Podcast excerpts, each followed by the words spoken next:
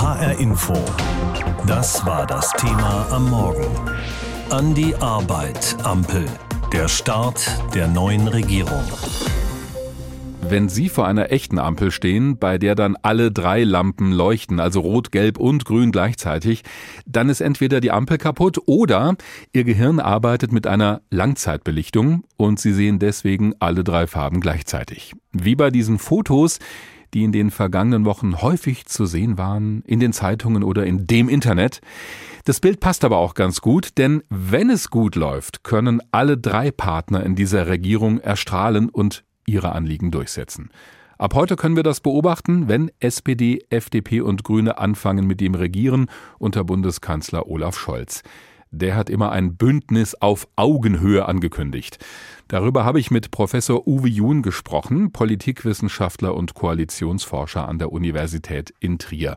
Herr Professor Jun, wir haben häufig gehört, wie viele Dinge die FDP durchsetzen konnte in den Koalitionsverhandlungen. Stichwort Augenhöhe.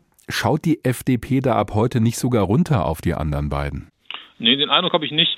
Man muss erstmal sagen, dass der Bundeskanzler natürlich eine wichtige Rolle einnimmt. Er hat auch die Richtlinienkompetenz und die SPD besetzt auch wichtige Ministerien. Mhm. Und die FDP hat natürlich auch beim Thema Klimaschutz, wenn man da genau reinguckt, doch viel Raum den Grünen gelassen. Die Frage ist auch am Ende, wie man das alles finanzieren kann. Aber die Grünen haben doch beim Klimaschutz sehr viele Zugeständnisse von der FDP bekommen. Und genauso muss man sagen, hat die FDP den Sozialdemokraten bei Themen der sozialen Sicherheit, des sozialen Ausgleichs Spielraum gegeben. Denken Sie an den Mindestlohn, denken Sie an die Rentengarantie, denken Sie an die 400.000 Wohnungen, von denen ja ein Viertel auch als Sozialwohnungen geplant sind. Das finde ich doch überraschend, was Sie gerade gesagt haben, denn in vielen Kommentaren und wahrscheinlich auch bei vielen analytischen Gesprächen, die wir hier so in HR Info geführt haben in den vergangenen Wochen und Monaten, haben doch manche gesagt, na ja, die FDP hat viel verhindert und die können sich da profilieren. Das hat sich bei Ihnen ein bisschen anders angehört. Liegt es vielleicht daran, dass die FDP das vor allen Dingen besonders gut kommuniziert hat, was sie da erreicht hat? Nun, man muss sagen, dass die FDP mit dem Parteivorsitzenden einen hervorragenden Kommunikator hat, der natürlich immer in der Lage ist, die Dinge, wie sie stehen, zu seinen Gunsten auszulegen. Das ist richtig. Christian Lindner beherrscht das hervorragend. Er ist sicherlich einer der besten Rhetoriker, die wir innerhalb der Politiker Deutschlands haben. Auf der anderen Seite geht es auch für die FDP ja immer um viel, denn sie ist mit Grünen und SPD eine Koalition eingegangen, die nicht ihre Wunschkoalition war. Und sie hat schon mal erleben müssen, dass wenn sie in einer Koalition nicht stattfindet oder nur wenig von ihrer Politik durchsetzen kann, dass ihr das die parlamentarische Existenz gekostet hat. Und das möchte natürlich die Partei auf jeden Fall vermeiden. Also Sie erinnern an dieses Bündnis mit der Union, als die FDP damals quasi so wegregiert wurde. Also am Ende waren die ja kaum mehr erkennbar. Sie sagen es genau, und das will die FDP natürlich unter allen Umständen vermeiden und streicht deswegen ihre Erfolge besonders heraus. Der Koalitionsvertrag hat die bedeutungsschwangere Überschrift Mehr Fortschritt wagen, so ein bisschen angelehnt an dieses Mehr Demokratie wagen des damaligen Bundeskanzlers Willy Brandt. Wenn wir das Motto mal ernst nehmen, wo sehen Sie denn in diesem Koalitionspapier die fortschrittlichen Projekte? Welche sind das? Ich würde sagen, drei muss man auf jeden Fall herausstreichen. Da ist einmal der Klimaschutz. Es sind ambitionierte Ziele in der Klimaschutzpolitik erkennbar, die deutlich über das hinausgehen, was wir aus der vorherigen Regierung kennen. Dann muss man sagen, im Bereich der Digitalisierung, auch dort ist vieles formuliert worden, was dann Deutschland in den nächsten Jahren auf den Weg der Digitalisierung bringen würde. Und die Sozialdemokratie würde auch immer sagen, dass Mindestlohn auf jeden Fall und auch was die Wohnungsbaupolitik betrifft, ein sozialer Fortschritt darstellt. Und ich denke, da sehen wir ja auch auch wieder die unterschiedlichen Schwerpunkte der drei Koalitionsparteien. Ja, und es scheint auch so zu sein, wenn ich Sie richtig verstanden habe, dass da wirklich alle drei was haben, mit dem sie sich profilieren können. Und da wäre diese berühmte Augenhöhe doch hergestellt. In der Tat ist das so, dass hier eben man den einzelnen Koalitionsparteien in ihren jeweiligen Profilbereichen, die eben für die Identität der Partei wichtig sind, Zugeständnisse gemacht hat, weil man ja auch weiß, dass man die Unterstützung der Anhänger der Partei braucht. Das ist für die Grünen genauso wichtig wie für die FDP. Und die SPD will natürlich gern stärkste Partei bleiben und hat deswegen auch darauf geachtet, dass sie sich gut wiederfindet in diesem Koalitionspapier. Diese Koalition soll vier Jahre lang mindestens halten. Ich meine, so lang ist natürlich die Regierungsperiode. Es kann aber natürlich trotzdem sein, dass so ein Bündnis auch scheitert. Für wie groß halten Sie die Wahrscheinlichkeit, dass das passiert?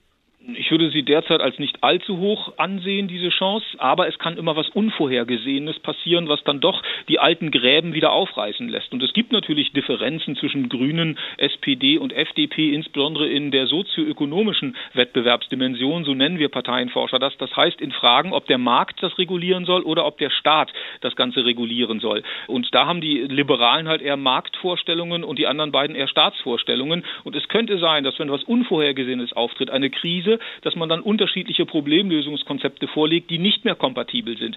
Viel wird jetzt davon abhängen, inwieweit das Vertrauensverhältnis der beiden Hauptprotagonisten oder der drei Hauptprotagonisten, Scholz, Habeck und Lindner, hält, wie belastbar also dieses Vertrauensverhältnis am Ende wird, wenn eine solche Krise eintreten sollte. Und die Bürgerinnen und Bürger werden sich ja vor allem fragen, denke ich, inwiefern können wir denn profitieren von dieser neuen Regierungskonstellation? Wo wäre für Sie das Entscheidende? Ich denke, dass es sehr unterschiedliche Gruppen und sehr unterschiedliche Vorstellungen der unterschiedlichen Gruppen gibt. Und in der Tat kann man sagen, dass die natürlich die, den Klimaschutz bevorzugen, dann hoffen, dass das eintritt, dass diejenigen, die eben mehr sozialen Ausgleich wollen, Rentner oder eben Geringverdiener, dass die eben davon profitieren können und hoffen, dass das eintritt und dass eben diejenigen, die stark auf äh, die Zukunft setzen und auf digitale Medien und auch auf digitale Industrien, dass die eben hoffen, dass das eben entsprechend auch eintritt. Also wir haben sehr unterschiedliche Handlungsfelder, wo sich unterschiedliche Gruppen etwas von versprechen. Was aber alle eint, glaube ich, was alle sehen wollen, ist jetzt, dass die Corona-Pandemie gelöst wird und entsprechend hoch sind auch dort die Erwartungen. Der Mann, der den Laden dann zusammenhalten soll, vielleicht auch zusammenhalten muss, ist natürlich Olaf Scholz als Bundeskanzler. Regierungserfahrung hat er schon eine Menge, aber an der Spitze einer Bundesregierung hat er noch nie gestanden. Deswegen kam schon im Wahlkampf die berühmte Frage auf, bei der irgendwie ein Verb zu wenig drin ist, kann der Mann Kanzler? Darauf könnten wir einfach Ja oder Nein antworten, wäre aber wenig erhellend. Die Antwort unserer Hauptstadtkorrespondentin Barbara Kostolnik ist deswegen ein bisschen länger. Beharrlichkeit ist eine der zentralen Eigenschaften, die Olaf Scholz zugeschrieben werden, eine gewisse Dickfälligkeit auch und Akribie, also die Liebe zum Detail. Das verschafft ihm oft einen Vorteil, manchmal lässt er seine Gegenüber spüren, dass er das weiß. Mit seiner Vorgängerin Angela Merkel hat er gemeint, dass wir uns die Dinge gut überlegen, die wir machen und äh, vielleicht nicht so einen breitbeinigen Auftritt pflegen. Breitbeiniges Führen aller Gerhard Baster Schröder käme Scholz wohl nicht in den Sinn, aber dass er führt, stellt niemand in Frage. Zuletzt bei den Koalitionsverhandlungen, die am Ende einer zum Abschluss brachte, Scholz. Das heißt es zumindest aus der SPD. Der künftige Koalitionspartner hat Olaf Scholz dort sogar neu kennengelernt. Das bekannte jedenfalls FDP-Chef Christian Lindner. Natürlich kannten wir ihn aus seinen früheren Staatsämtern. Wir haben ihn aber neu kennengelernt während der Verhandlungen. Wir haben ihn erlebt als eine starke Führungspersönlichkeit, die über die Erfahrung und Professionalität verfügt, dieses Land in eine gute Zukunft zu leiten. Jetzt muss Scholz dieses Land erst einmal durch die Pandemie leiten. Er tat sich zunächst schwer damit. Mit Merkel noch geschäftsführend im Amt als Kanzlerin wusste Scholz als Vizekanzler zunächst nicht so recht, wo sein Platz war. Erst bei der letzten Ministerpräsidenten- und Präsidentinnenkonferenz kam er vorsichtig aus der Deckung. Es wird hier entschieden gehandelt. Und was mir besonders wichtig ist, einvernehmlich.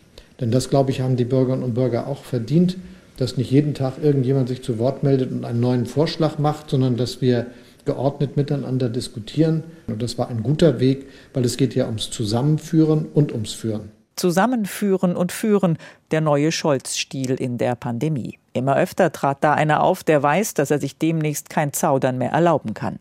Scholz richtete einen Krisenstab ein, Stärke zeigen, Führung. Auch wenn das nicht alle überzeugte, vor allem beim Infektionsschutzgesetz schallte es Scholz aus der Union immer wieder entgegen, so wie hier von Jan-Marco Lutschak. Sie haben mal gesagt, wer Führung bestellt, der bekommt Führung. Dann führen Sie und legen Sie hier einen Gesetzentwurf vor, zeigen Sie, dass Sie handeln können und ducken Sie sich nicht hinter einer Gewissensentscheidung des Parlaments weg. Wegducken geht jetzt nicht mehr. Scholz ist bald das lästige Vize los. Dann muss er als Kanzler zeigen, dass er Führung auch ohne Bestellung liefert. Wie das mit den Alpha-Ampelmännern Lindner und Habeck funktioniert, nach den ersten Honeymoon-Wochen, wird man sehen. Habeck jedenfalls will positiv nach vorne schauen. Alle Parteien werden in Regierungen wachsen, sie werden sich verändern, das ist ja völlig klar, aber zum Besseren. Das ist gut für Parteien. Also ich sehe keine Schmerzgrenzen, sondern Wachstumsfreuden. Bei der Abstimmung der Sozialdemokraten und Sozialdemokratinnen über den Koalitionsvertrag ließ Scholz schon mal anklingen, dass er sich seiner Führungsaufgabe und Verantwortung sehr wohl bewusst ist. Ja, und nun machen wir uns an die Arbeit. Heute wird die sogenannte Ampel wirklich loslegen mit dem Regieren. Zuerst wird Bundeskanzler Olaf Scholz gewählt vom Deutschen Bundestag. Danach werden dann er und die neuen Ministerinnen und Minister vereidigt. Das geht schon recht früh los, nachher ab 9 Uhr. Unsere Hauptstadtkorrespondentin Vera Wolfskämpf wird es beobachten. Ich habe heute am frühen Morgen mit ihr gesprochen. Führen Sie uns doch mal durch diesen denkwürdigen Tag. Also was wird da wann genau passieren? Ja, es geht los mit der Wahl im Bundestag. Dafür sind etwa anderthalb Stunden angesetzt. Und wenn das alles durchgeht, was zu erwarten ist, dass Olaf Scholz da die absolute Mehrheit bekommt, dann fährt er ins Schloss Bellevue und bekommt dort seine Ernennungsurkunde vom Bundespräsidenten Frank-Walter Steinmeier. Und zurück fährt er dann wieder in den Bundestag, dann die Vereidigung durch die Bundestagspräsidentin. Und danach müssen dann noch die neuen Minister und Ministerinnen ernannt werden. Also geht's wieder ins Schloss hm. Bellevue. Es geht ein bisschen hin und her. Und nachmittags wird dann das neue Kabinett, im, also nach dem Mittag im Bundestag vorgestellt und vereidigt. Und dann ist die Übergabe im Kanzleramt am Nachmittag. Ich habe schon wieder diese Bilder von den schwarzen Limousinen vor Augen, die dann immer so hin und her fahren. SPD, FDP und Grüne haben ja eine komfortable Mehrheit im neuen Bundestag. Kann es bei der Wahl des Bundeskanzlers trotzdem noch irgendwelche Überraschungen geben? Also es ist äh, eher zu bezweifeln, dass es da große Überraschungen gibt. Also die Mehrheit sind 416 Abgeordnete. Das heißt, Olaf Scholz könnte sich 47 abweichende Stimmen leisten. Das kann schon eine Größenordnung sein, in der auch sich das manchmal bewegt. Bei Angela Merkel haben mal 50 Stimmen vom eigenen Bündnis gefehlt, mal 40.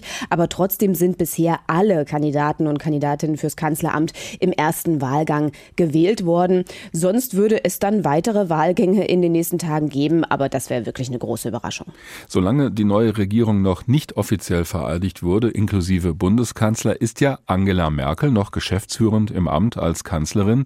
Wie wird dann diese Übergabe an Olaf Scholz ablaufen? Also zieht der schon heute ins Kanzleramt ein zum Beispiel?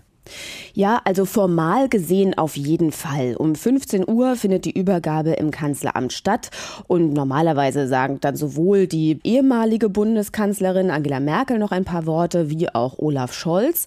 Und na klar, so nach und nach, ob jetzt schon gleich der letzte Aktenordner im Schrank steht oder noch ein Bild an die Wand gehängt werden muss, das wird schon noch die nächsten Tage passieren. Aber Olaf Scholz ist heute Nachmittag im Amt, muss sich dann um seine mehr als 800 Beschäftigten im Kanzleramt kümmern und auch die Geschäfte der Regierung führen. Für die Medien ist das natürlich auch ein besonderer Tag heute, diese Regierungsübergabe. Was ist für Sie als Berichterstatterin besonders spannend? Na, wir schauen natürlich schon auf die Zahl und die Zustimmung, die Olaf Scholz da von seinem eigenen Bündnis bekommt. Ist ja eine geheime Wahl, also ganz genau wird man es nicht wissen. Dann ähm, ist die Frage, welcher Ton wird da gesetzt im Kanzleramt, wenn sich Olaf Scholz zu Wort meldet. Ansonsten hat er heute ja nicht besonders viel zu sagen, außer dass er die Wahl annimmt und seinen Schwur. Und dann wird, glaube ich, das Regierungsgeschehen das eigentlich Spannende werden in den nächsten Wochen, Monaten und Jahren. Ja, zumal wir noch mittendrin sind in dieser vierten Corona-Welle. Wir haben in den letzten letzten Tagen natürlich schon auf diesen Tag hinberichtet. Wie ist es denn, was so die Berichterstattung international angeht? Wird da der Andrang von Fernseh- und Radioteams in Berlin heute größer sein als sonst? Das ist definitiv so. Das war schon, als der Bundestag zu seiner konstituierenden Sitzung zusammengekommen ist, spürbar. Aber es ist alles ein bisschen runtergedimmt durch Corona. Also da werden nicht ganz so viele zugelassen. Die Akkreditierungen sind begrenzt. Auch die Amtsübergaben in den Ministerien finden zum Teil nur digital statt. Das ist also ein bisschen weniger Aufwand als sonst. Aber klar, die internationale Presse schaut darauf. Olaf Scholz wird für sie dann auch natürlich der Repräsentant Deutschlands sein. Er ist ja auch als ehemaliger Finanzminister und Vizekanzler da durchaus schon bekannt und wird dann seine ersten Reisen ins Ausland auch schon bald antreten. Also am Freitag geht es nach Paris, danach mhm. nach Brüssel und insofern wird er auch das Ausland mit großem Interesse raufschauen. HR Info. Das war das Thema am Morgen. An die Arbeit, Ampel. Der Start der neuen Regierung. Dieser berühmte Vers von Hermann Hesse wird gerne zitiert, wenn etwas wirklich Neues beginnt. Jedem Anfang wohnt ein Zauber inne. Auch Annalena Baerbock hat das öfter gesagt, wenn es um die neue Koalition ging, zusammen mit SPD und FDP. Das Interessante an diesem Gedicht ist aber, wie es nach diesem Satz weitergeht. Jedem Anfang wohnt ein Zauber inne, der uns beschützt und der uns hilft zu leben. Das ist dann doch sehr romantisch für so ein Bündnis aus drei Parteien, die jeweils auch eigene Interessen haben. Wie gut das funktionieren kann, darüber habe ich mit Roman Trötschel gesprochen, Professor für politische Psychologie an der Leuphana Universität in Lüneburg. Herr Professor Trötschel, wir haben viele Probleme im Moment, die es zu lösen gilt in Deutschland. Wie viel Raum für einen gewissen Zauber des Anfangs sehen Sie da überhaupt noch? Naja, das ist ja häufig in Situationen, wo sich Gruppen und Teams zusammenfinden, gängiges Erlebnis, dass Menschen sowas wie eine Honeymoon-Phase am Anfang erleben und man gemeinsam erlebt, dass man große Dinge bewerkstelligen kann. Das wird dann häufig eingetrübt durch neue Erfahrungen und Erlebnissen. Das folgt zu einem bestimmten Muster. Teamarbeit, also am Anfang gibt es so eine Phase, in der man ein neues Team bildet also jetzt in dem Fall eine Regierung bildet und dann kommen aber sehr bald auch Konflikte hoch. Jeder versucht sich im Team zu profilieren und das große Herausforderung ist dann, diese Konflikte konstruktiv zu lösen. Und da kommt es ja gerade in so einer Dreierkonstellation beim Honeymoon auf denjenigen an, der das Ganze leiten soll. Das ist in diesem Fall der neue Bundeskanzler Olaf Scholz. Wie muss der sich verhalten? Was muss der machen, damit es funktioniert? Also er ist in einem Dilemma. Er muss einerseits muss er versuchen, seine Führungsrolle einzunehmen. Und das wird ja auch von der Öffentlichkeit von ihm erwartet. Mhm. Auf der anderen Seite muss er natürlich auch die verschiedenen Bestrebungen in seiner Regierung ausbalancieren. Die Grünen wollen nicht immer dasselbe wie die FDP und umgekehrt. Und die SPD hat auch ihre eigenen Vorstellungen. Und da wird natürlich auch gefordert sein als Moderator, der versucht, unterschiedliche Haltungen, unterschiedliche Wertvorstellungen, unterschiedliche Interessen in Einklang zu bringen. Und das wird schon eine große Herausforderung. Aber man muss dazu sagen, auch die vorherige Regierung war ja nicht nur ein Zweierteam aus Union und SPD, sondern da gab es ja auch noch die CSU. Also auch das kennt Herr Scholz schon aus der Vergangenheit, dass drei Akteure beteiligt sind an der Regierung. Das ist ein guter Gedanke. Da kam mir nämlich gerade diese Assoziation. Moment mal, vorher waren es ja nur zwei, aber es stimmt schon, die CSU ist ja gerne auch mal als eigenständige Partei und Kraft aufgetreten. Ja, genau. Und die musste das natürlich genauso machen, jetzt wie die Parteien in der neuen Regierung, dass sie sich mit Blick auf die eigenen Wähler profiliert und ihr eigenes Gesicht erscheinen lässt in der Regierung. Und wir alle erinnern uns auch in der Vergangenheit an Situationen, wo die CSU eigene Vorstellungen hatte, die nicht mit den Vorstellungen der CDU in Einklang zu bringen waren. Und das hat sich ja bis zum Ende durchgezogen. Also diese Dreierkonstellation ist Herrn Scholz schon sehr vertraut. Da kann er also einen gewissen Erfahrungsschatz mitbringen.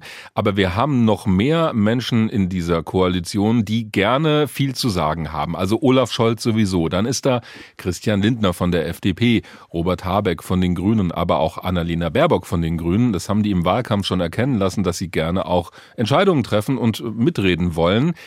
Da könnten wir denken, okay, das gibt ein ziemliches Gerangel, aber auf der anderen Seite ist es vielleicht auch in so einer Konstellation ein Vorteil, starke Persönlichkeiten zu haben. Ja, die große Herausforderung ist jetzt die neue Phase der Regierung, die jetzt begonnen hat, ist für alle, vor allen Dingen natürlich für die FDP und die Grünen neu. Und in so einer Regierungsphase muss man die Balance finden, jetzt wieder ein Dilemma zwischen Kooperation und Wettbewerb. Einerseits will man ja gemeinsam als Team die Herausforderungen bewerkstelligen und wie Herr Lindner schon gesagt hat, auch eventuell als Regierung gesamtheitlich neu gewählt werden. Auf der anderen Seite steht am Ende natürlich auch wieder der Wahlkampf an und jede Partei muss sich dann schon im Vornherein in irgendeiner Art und Weise innerhalb der Regierung profilieren. Und das Agieren ist psychologisch viel schwieriger, als aus der Opposition nur mit der Profilierungsrolle konfrontiert zu sein. Also Kooperation und Wettbewerb gleichzeitig in der Regierung, das ist die große Herausforderung. Und zwingt vielleicht gerade die Corona-Pandemie diese drei verschiedenen Parteien jetzt vor allem auch erstmal zur Kooperation. Wenn das nicht da wäre, weiß ich nicht, wird vielleicht der Druck geringer sein. Ja, immer wenn es einen äußeren Feind gibt, und das wäre jetzt in dem Fall Corona, aber das ist nicht die Union in dem Fall. In dem Fall ist es nicht die Union, aber die wird natürlich auch sozusagen Druck von außen auf die Regierung ausüben und andere Parteien, die ja auch noch im Bundestag sind. Das führt natürlich dazu, dass man versucht, die Reihen geschlossen zu halten. Und das ist natürlich jetzt bei Corona auch eine Chance, aber auch gleichzeitig eine Gefahr, weil natürlich auch die Parteien unterschiedliche Vorstellungen haben, wie sie mit Freiheit und dem Schutz der Gesundheit jetzt umgehen. Und das ist auch jetzt wieder eine große Herausforderung für alle Parteien. Neben dieser Krisenbewältigung steht natürlich vieles im Koalitionsvertrag drin, was die Parteien sich so als ihr Zukunftsprojekt ausgedacht haben jeweils. Welche Rolle spielt das in so einer Konstellation, dass es auch diese langfristigen Ziele gibt? Das spielt schon eine sehr große Rolle, dass man sowohl gemeinsam langfristige Ziele definiert hat, das ist ja Klimaschutz beispielsweise, den haben sich ja alle drei Parteien und auch die Nichtregierungsparteien groß auf die Fahne geschrieben. Das hat man natürlich immer vor Augen und weiß, dass man das erreichen möchte und auch muss. Gleichzeitig beginnt es dann aber hakelig zu werden, wenn man sich fragt, welchen Weg man denn beschreitet, um das Ziel zu erreichen. Hm. Also der Konflikt liegt dann meist in der Frage nach dem, wie wollen wir das machen und nicht in dem, was wollen wir erreichen. Ohne Kanzler kein Kabinett, das ist klar und deshalb steht natürlich heute die Kanzlerwahl ganz oben auf der Tagesordnung. Aber sobald der neue Kanzler gewählt, ernannt und vereidigt ist, werden auch so schnell wie möglich die neuen Ministerinnen und Minister auf seinen Vorschlag hin ernannt und vereidigt. Und so lässt unsere Hauptstadtkorrespondentin Sabine Henkel schon mal vor ihrem und unserem geistigen Auge die künftige Regierungsbank sichtbar werden. Und weil die Namen der designierten Ministerinnen und Minister ja seit einigen Tagen vollständig bekannt sind, braucht sie dazu erheblich weniger Fantasie als als der Ampelskeptiker Christian Lindner sie vor nicht allzu langer Zeit noch für nötig hielt. Es ist Zeit, dass Christian Lindner sich korrigiert. Besser nicht regieren als falsch regieren, das war einmal. Heute können wir sagen, es ist besser, diese Koalition zu wagen, als auf Gestaltungschancen zu verzichten. Wagen statt verzichten, machen, gestalten, regieren und das mit SPD und Grünen. Dafür fehlte Lindner noch vor ein paar Wochen die Fantasie. Zu viele Gegensätze, aber auch das ist passé. Gegensätze können überwunden werden durch eine lernende Politik sagt der Philosoph im Kabinett Robert Habeck. Er hat Lindner das gewichtige Finanzministerium überlassen müssen, wird jetzt grüner Klima- und Wirtschaftsminister, aber auch Vizekanzler. Den Job hatte unter Merkel noch er, Olaf Scholz. Soweit ich weiß, werde ich jetzt Kanzler. Bundeskanzler Olaf Scholz. Daran wird man sich noch gewöhnen müssen nach all den Merkel-Jahren. Scholz, Habeck, Lindner, die drei mit der großen Macht in diesem Kabinett. Sie wollen es anders machen, einen neuen Stil prägen. Dafür müssen sie sich selber zurücknehmen und auch die anderen gestalten lassen. Heil, Schulze, Spiegel, Wissing und wie sie alle heißen. Heute Nachmittag werden sie die Ministerien übernehmen. Dann ist endgültig GroKo aus. Bundesinnenministerium und Außenministerium werden zum ersten Mal von Frauen geführt, von Nancy Faeser und Annalena Baerbock. Für die Verteidigung wird Christine Lambrecht zuständig sein. Alle drei bilden sowas wie ein weibliches Sicherheitstriumvirat. Die wohl bedeutendste Erneuerung in diesem Kabinett, das Baerbock auf der Höhe der Zeit angekommen sieht. Ein Kabinett auf der Höhe unserer gesellschaftlichen Realität, auf der Höhe der gesellschaftlichen Zeit, in unserem Land. Das Land wird von fast so vielen Frauen wie Männern regiert und zum ersten Mal von einem Mann mit türkischen Wurzeln, Cem Özdemir im Landwirtschaftsministerium. Ich glaube, dass das auch ein Symbol oder ein Zeichen für den Veränderungsprozess unseres Landes ist. Regionalproporz ist dieser Regierung nicht mehr so wichtig. Dabei hatte es mal Priorität, dass möglichst alle Bundesländer vertreten sind diesmal nicht. Das schmerzt die Bayern besonders oder vielleicht auch nur die CSU. Dafür ist der Osten dabei. Steffi Lemke aus Sachsen-Anhalt im Umweltministerium und Clara Geiwitz aus Brandenburg, die für das Bauen im großen Stil verantwortlich ist. Den Osten der Republik wollten sie dann doch nicht übergehen. Im Gegenteil, nach vielen Jahren wird es wieder einen Ostbeauftragten im Kanzleramt geben. Carsten Schneider aus Thüringen. Apropos Kanzleramt. Dort wird Wolfgang Schmidt sein Chefbüro haben. Und ich will dafür sorgen, dass Olaf Scholz den Rücken frei hat, damit er das machen kann, was er versprochen hat, ordentlich zu regieren. Und dann fehlt natürlich noch einer. Kultfigur Karl Lauterbach. Er könnte der Booster der Regierung werden, wenn er neben seiner Fachexpertise auch Managementqualitäten beweist, damit es frei nach Lindner nicht bei einem Wagnis bleibt. HR Info. Das Thema. Wer es hört, hat mehr zu sagen.